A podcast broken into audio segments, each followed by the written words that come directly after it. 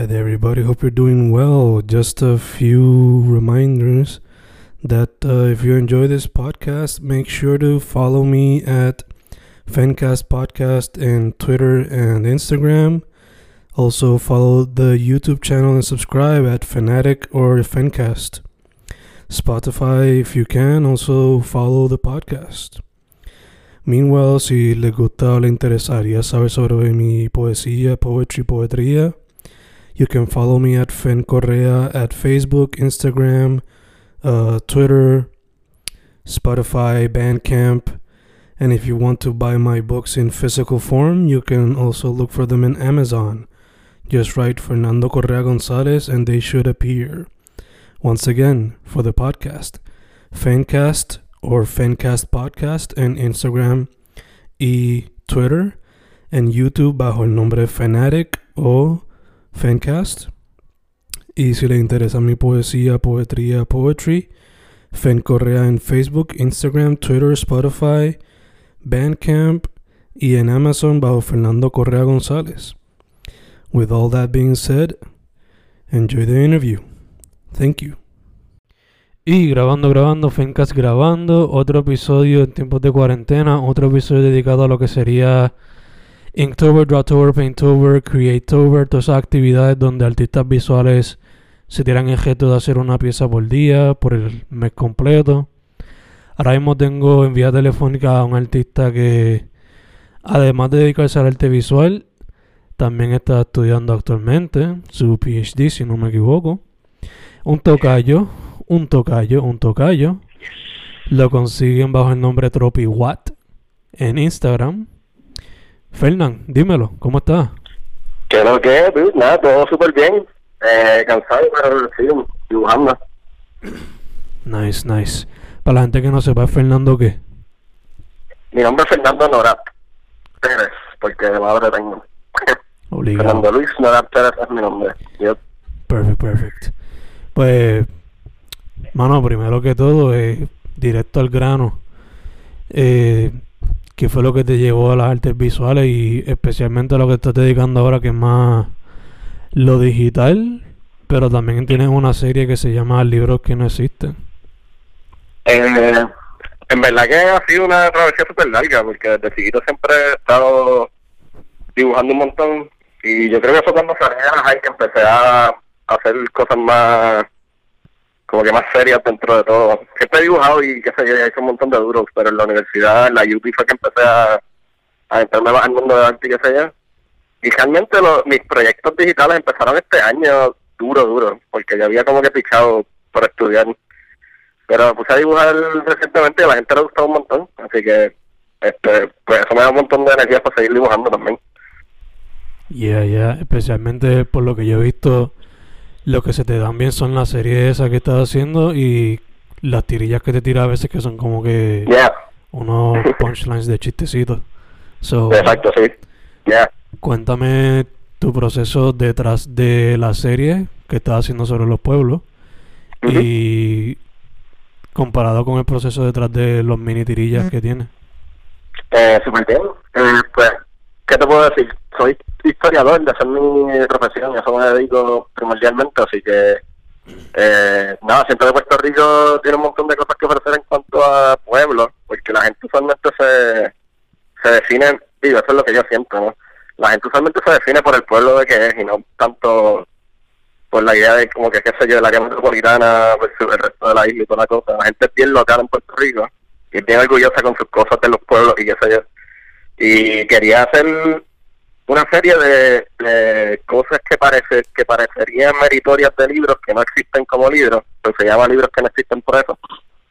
Eh, y realmente lo que hago es como que entrevistar gente de, diferentes pueblos y recopilar sus historias locales y tratar de buscar alguna que se venga para dibujar para que no sé para que la gente tenga una idea más, más grande de lo que es Puerto Rico y menos localizada dentro de lo que es área metro whatever. Siempre es bastante refrescante enseñar historias locales por eso mismo.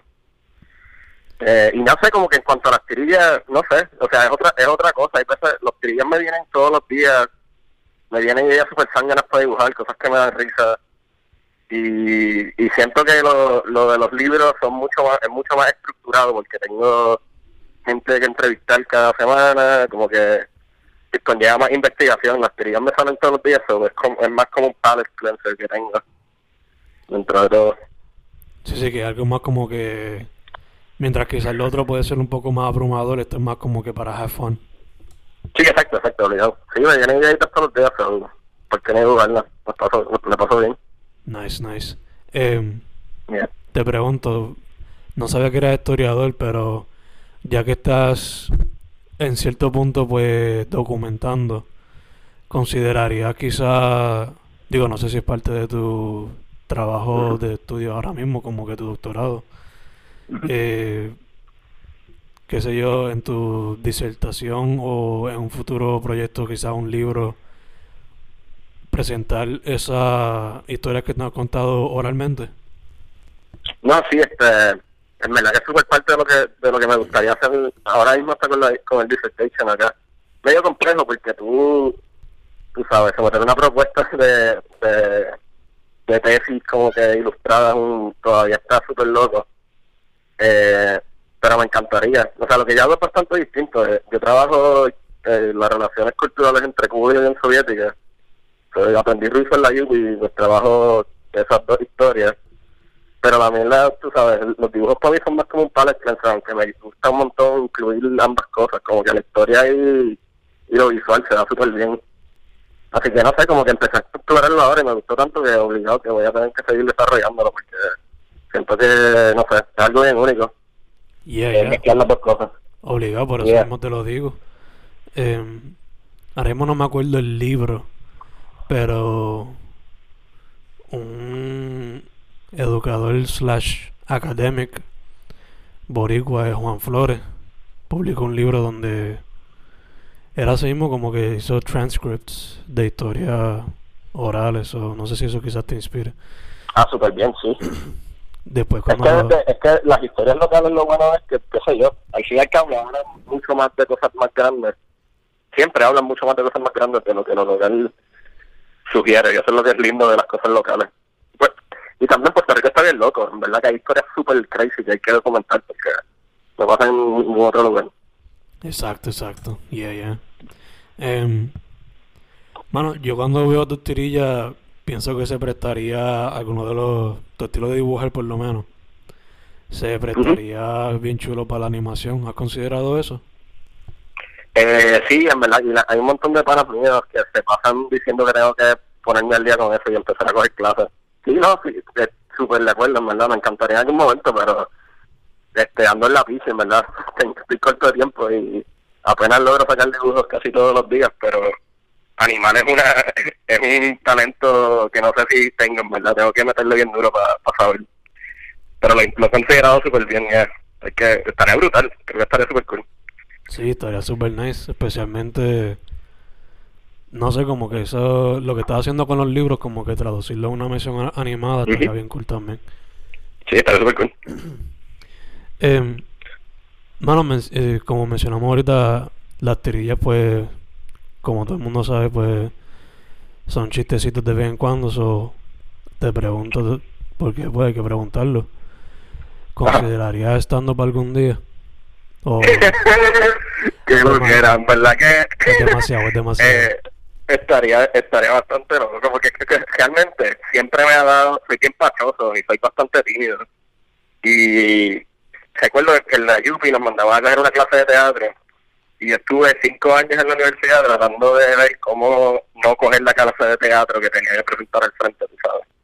Así que creo que en verdad que si logro hacer eso en algún momento va a ser como un super breakthrough, porque en verdad que no me veo haciendo nada en vivo, para nada. Pero quién sabe, estaría bien, sea, tengo panas que son mucho, mucho más graciosos que yo y, y, que- y muchas de las ideas que me salen son después de hablar con panas y que sé yo. Son, no sé, estaría bien loco yo verme haciendo stand-up, no me lo creería yo mismo. Nice.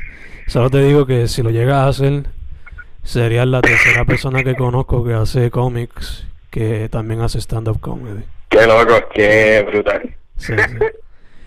So, ya que mencionó eso, saludo a Daniel Irizario Kendo y Cristian Lee Villanueva.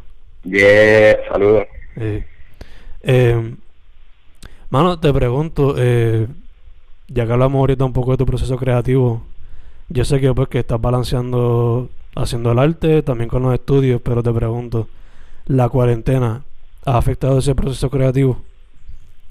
Eh, eh, sí, pero como que beneficiosamente, realmente. Porque al principio de la cuarentena, este, yo estaba, yo estoy en Providence ahora mismo, estaba en Puerto Rico. Y lo único que hacía era, era dibujar porque no voy a concentrarme en nada más. Y lo que hizo fue que me, dio ganas y energía y me hizo pensar en un montón de cosas que estábamos compartiendo todo el mundo. Y no sé, siento que si la cuarentena no, no hubiese puesto las pilas para ponerme a dibujar de verdad. Y también, no sé, como que siento que la gente está en- en la casa y estar pendiente de lo que estaba pasando en las redes sociales, como que la gente me dio un montón de buenos, de qué sé yo, de buena energía y buenas vibras y todo el mundo estaba súper contento con los dibujos, so, eso me dio un montón de ganas de seguir dibujando. Porque lo que nunca esperé era que a la gente le gustaran tanto, como, como fue lo que pasó, que la gente le gustó un montón, así que eso me rompió un montón. Y sin la cuarentena no creo que haya sido igual. Y ella, porque quizá hay más distracciones y toda la cuestión. Sí, obligado. Yeah. Entiendo, entiendo. Eh, mano, eh, again, estamos hablando de también de tu cómo estás corto de tiempo y toda la cuestión, eso te pregunto, ya que estamos en octubre y esto sale para el tiempo de Inktober y toda esa cosa. Eh, asumo que quizás no te vas a tirar el reto porque pues, consume tiempo, pero te pregunto, ¿lo has hecho antes? ¿Lo considerarías? ¿Y qué piensas de ese tipo de reto? Estaba hablando de Inktober. Sí, lo, o Inktober Eh. o los parecidos. Sí, pues, pues no, eh, me lo voy a tirar en verdad. Pero lo estoy haciendo, ok, en verdad que es un, es un papelón, te cuento. Yo me levanto bien temprano porque estoy estudiando para mis exámenes de grado, tengo que leerme por lo menos dos libros diarios. Entonces lo que estoy haciendo es que dentro de el tiempo que tengo libre me siento dibujo dos o tres, dibujos eh, a través de semana. So, ahora mismo tengo un par de dibujos como que guardados para poner todos los días por todo octubre. Pero la idea es como que cada cierto tiempo sentarme y hacer cinco y poco a poco soltarlos. Pero sí, todo un montón de tiempo, en verdad que se siente como ir al gym, este reto. Está bastante loco. Eh, pero vamos a ver, yo creo que no pasa pero ya tengo de tiempo. Ya. Gacho, gacho. So, estabas ya como que estabas ahí manteniéndolo en el bolsillo, por ponerlo así. Sí, exacto. Ya puse, puse el primero hoy, tengo como que cinco o seis hechos, pero cada vez que tenga libre voy a tener que hacer los otros, pues, porque si no, no me va el break. Gacho, gacho, sí, sí, sí. Obligado, obligado. Ya. Ya uno fuera, faltan 30. Exacto, estamos bien. Exacto, exacto. Poco. Em, entonces, dude, em, ahorita pues como mencionamos y bueno, mencionaste tú, algo que te inspira pues son a veces las conversaciones con los panas, lo que es la relación entre los pueblos de Puerto Rico que como dijiste ahorita, la gente es bien proud de su pueblo. So, te pregunto, fuera de eso, ¿qué otras cosas te han inspirado a cuando vas a hacer una pieza? Este, pues mira, este, como estudio eh, cultura caribeña mucho, realmente hay un sinfín de gente que hicieron, lo más que me inspira realmente son los la gente que hace carteles. Eh, no solamente en Puerto Rico, sino eh, gente en dominicana, en Cuba, estudió mucho el, cartel chileno, el cartel soviético, lo, lo tengo que estudiar porque es parte de lo que de mi trabajo, así que es como que realmente estoy viendo dibujos todos los días, desde siempre, imágenes, como que siempre me han llamado la atención. Eh, y no sé, siento que co- cosas que me inspiran son cosas que no me aburren, porque siento que muchas muchas cosas que me, me enzorran. Y no sé, suena extraño decirlo así, pero cosas que me quitan el enzorre me, inspiran mucho. Por eso hablar con los panas es una de esas cosas. Escucho mucha salsa, mucho merengue, tú sabes, mucha música caribeña todo el tiempo. Y hay tantas cosas ahí súper lindas para dibujar que yo creo que como que hay endless, como que hay un pool endless de cosas que puede uno hacer con ese tipo de cosas. Pero yo creo que eso es lo que ocupa el resto de mi vida. Tratar de buscar inspiración para seguir dibujando. Nice, nice, nice. Ya que Yeah. estaba mencionando eh, que te pasa escuchando salsa y merengue, tus favoritos en cuestión a la salsa, top 3. En, ver- en verdad, hazlo. Eh, ahora mismo estoy dándole mucho a Chamaco Jamírez en la salsa y a Wilfrido en bachata y merengue, pero eso cambia, de, de verdad, como que hay un montón de rumba cubana que, o sea, de verdad que es mucho mucho más playlist dando vueltas que, que artistas preferidos que le doy play, aunque ahora mismo estoy bastante obvio con Chamaco Ramírez y tengo que admitirlo. Eh, pero sí, eh, a eso le doy mucho también. Constantemente descubriendo. Sí. Nice. Yeah. Nice, nice, nice. Em, mano, ya que has visto el feedback que te ha dado lo que estás haciendo, eh, asumo que estando en la Yubi también viste parte de la escena independiente en Puerto Rico y que a través de las redes estás viendo lo que está pasando, por lo menos en ciertas partes. Eso te pregunto, ¿cómo ve el arte independiente en Puerto Rico ahora mismo? No solamente durante cuarentena, pero previo a eso. Eh, sí, o sea, sí, tienes toda razón. Y, o sea, siempre participé, pero más como consumidor. De, pues, o sea, siempre estuve por ahí, conocí a la gente que dibujaba. Eh, yo creo que la gente más o menos sabía que ya hacía cositas, pero no fue hasta ahora que empecé a hacerlo como que ya más sistemáticamente. Pero siento que en Puerto Rico está explotando súper brutal en, en cuestión de gente ilustrando, dibujando, haciendo arte. He visto un montón de galerías abriendo, el corrido del Bania Galería y hay un montón de gente súper joven haciendo cosas súper locas. So, no sé, yo siento que que la- las crisis de los últimos años necesariamente hacen que un montón de gente haga cosas súper. Y por alguna razón como que estoy súper contento de que empecé a dibujar ahora porque muchas muchas y muchos ilustradores grandes de, Puerto Rico y del Caribe como que siempre están pendientes y, y no sé, como que se siente como una comunidad bien brutal que nunca había podido participar de ella como creador, sino como consumidor. Así que eso está bien cool. Pero siempre está explotando, no sé, como que cada rato hay algo súper loco pasando súper cool. Y eso me gusta un montón. Ya, ya, desde María esto ha sido como que non-stop. A pesar de todo. Bien brutal. Ujú. Entiendo, entiendo, mano. Este, te pregunto también. em, yo sé que pues estás busy con los estudios, estás haciendo la serie de los libros, tirilla por aquí, tirilla por allá, y te vas a tirar Inktober, pero ¿algún otro proyecto que tengas en mente hacer próximamente? Eh, sí, hay un par de proyectos cuajándose. Eh, hay algunos que... Hay, hay varios como que hizo de bastante cool que están saliendo, todavía no se pueden hablar, pero que van a salir pronto que están super cool. Hay gente que está tratando de ayudarme a hacer una exposición solo, en una primera expo que está bien brutal también, pero yo creo que ahora con lo de la cuarentena, ¿verdad? Y hay que estar todo- todos como que súper seguros este, con, con lo del virus, pues cuando eso pase, entonces creo que vaya a poder bregar mejor toda la situación. Pero sí, hay gente que se. Hay cosas bien cool que van a salir que todavía no, no han salido. Hay, hay varios portales de libros, eh, de CD, hay podcasts que estoy dibujando. Eh, y lo de la expo, que es lo que me tiene emocionado también. Pero todavía no tengo ni idea cuándo se ocurriría. Pero el resto de las cosas están ahí en el horno. So, hay cosas bien cool que se supone que salgan pronto, esperamos. Nice. Looking forward Yeah. to all of that, dude. Sí, estoy pompeado. Super nice, super nice. Eh, ya estamos casi cerrando, pero mano, te pregunto para que la gente sepa. Yo lo dije ahorita, pero ¿dónde te pueden conseguir? ¿Qué redes sociales?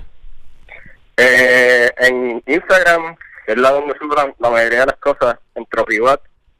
En, en Twitter también, en Aire Ácida. Eh, ahí lo que hago es pues, postear estupideces. Y hay veces que pongo un montón de dibujos ahí que no se ven en Instagram. Y nada, en Facebook soy Fernando Amaral, que nunca soy yo. Se me pueden conseguir por ahí. Ya, me parezco. Perfect, perfect. Ya. Entonces, ahora una preguntita que a veces se hace difícil, pero es fun. En el corazón es una Ah. pregunta fun. Se la robé a Snoop Dogg. El pueblo regular es sobre música, pero te hago unos cambios a ti. ¿Ok? Imagínate que estás en una isla desierta Ujú. y que te llevaste tres cosas para entretenerte. Un disco, un libro y una película.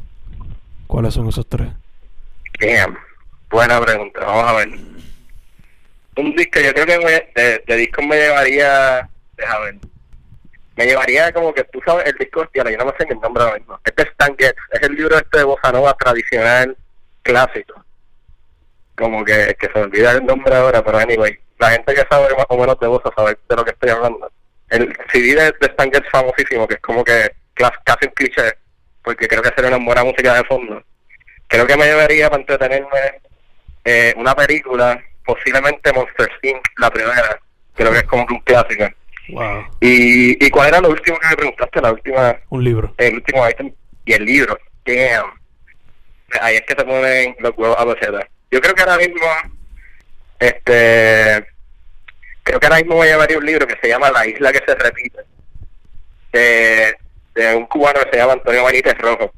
Y a todos, a todos los que no lo hayan leído se lo recomiendo. Ese libro te va a volar la cabeza. Y creo que me llegaría ese libro porque ese libro hay que leerlo leerlo un montón. So, en la isla de cierta voy a tener mucho tiempo para leer.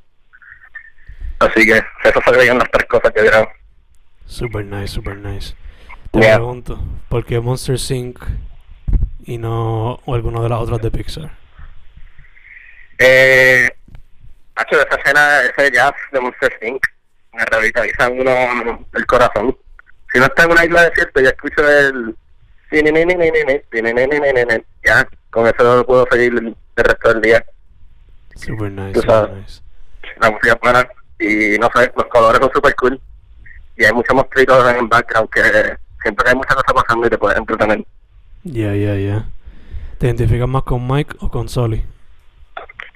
Eh, me identifico mucho más con Mike. Big time. Sí, eso, eso es clásico. Claro, o sea, obligado. No, obligado. Obligado. Ay. Yeah.